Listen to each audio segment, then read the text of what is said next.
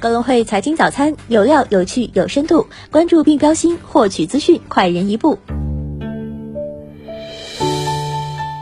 各位听众朋友，早上好！今天是二零二二年一月三号，星期一，我是主播新瑞。下面让我们一起来看一看有哪些重要的财经资讯值得我们关注吧。首先，我们来一起回顾一下过去一周全球市场热点。A 股方面，三大指数整体先跌后涨，沪指周五涨百分之零点五七，深成指涨百分之零点四一，创业板指走平，中药、光伏、体育、房地产、能源、医疗医药等板块表现活跃，焦炭、家电、金融、白酒、医美等板块继续。调整，北上资金按周净流入一百四十六点六九亿元，其中宁德时代、威尔股份、赣锋锂业、万洲 A 受资金买入较多，立讯精密、贵州茅台、五粮液、牧原股份等资金抛售靠前。港股方面，上周港股整体先跌后涨，恒指周五涨百分之一点二四，国指涨百分之一点七三，恒生科技指数大涨百分之三点五七，仅中药、林业、医疗、娱乐、旅游、软件表现较好，食品、地产、煤炭、家装、环保、生物科技等板块冲高回落。南下资金累计净流出十七点一亿港元，美团、小米、中海洋、华润电力等受资金追捧。舜宇光学、吉利汽车、中国软件、中原海控等资金净卖出靠前。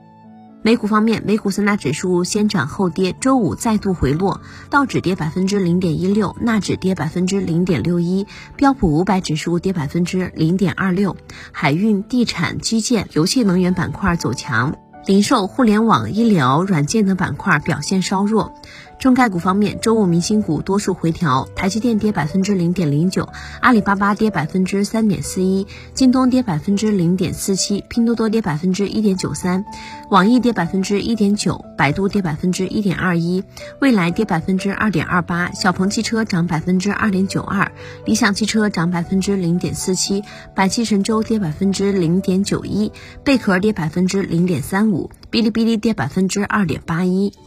我们再来关注一下宏观经济方面的消息。一月一号起，PCEP 对文莱、柬埔寨、老挝、新加坡、泰国、越南、中国、日本、新西兰和澳大利亚十国正式生效，韩国将于二月一号加入到正效实施中。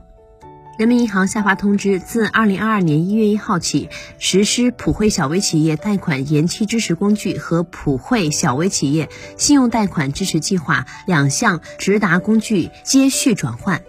香港财政司预计，二零二一年 GDP 增速将达到百分之六点四，标志着香港从近两年的经济衰退中复苏。德国财长表示，二零二三年将提供至少三千亿欧元的税收减免。俄罗斯十二月石油产量环比持平，欧佩克加持续增产或面临局限性。印度尼西亚因担忧国内电力供应不足，于二零二二年一月禁止煤炭出口。印尼是全球最大的动力煤出口国，二零二零年的出口量约达四亿吨。我们再来关注一下公司方面的消息。茅台相关人士一月一号起，新款珍品茅台酒与陈年贵州茅台酒一五两款产品提价。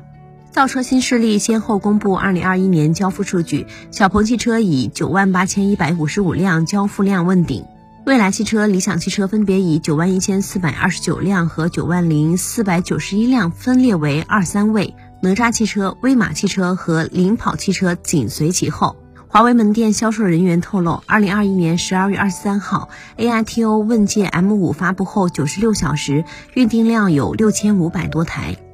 股市方面，安泰科技公司自主研发的氢燃料电动发动机尚处于开发和逐步普及阶段。开拓药业宣布，福瑞他安治疗脱发完成首例患者入组，正式启动一一期临床试验。历程实业十五万吨绿色表面活性剂木头项目正在准备试生产的申报材料。那么今日重要的财经事件有：美国十二月 Market 制造业 PMI 中值，欧元区十二月 Market 制造业 PMI 中值。德国十二月 Market 制造业 PMI 终值，法国十二月 Market 制造业 PMI 终值。那么以上就是今天节目的主要内容。更多财经资讯，请点击阅读原文，下载格隆汇 APP 进行查看。明天同一时间我们再见。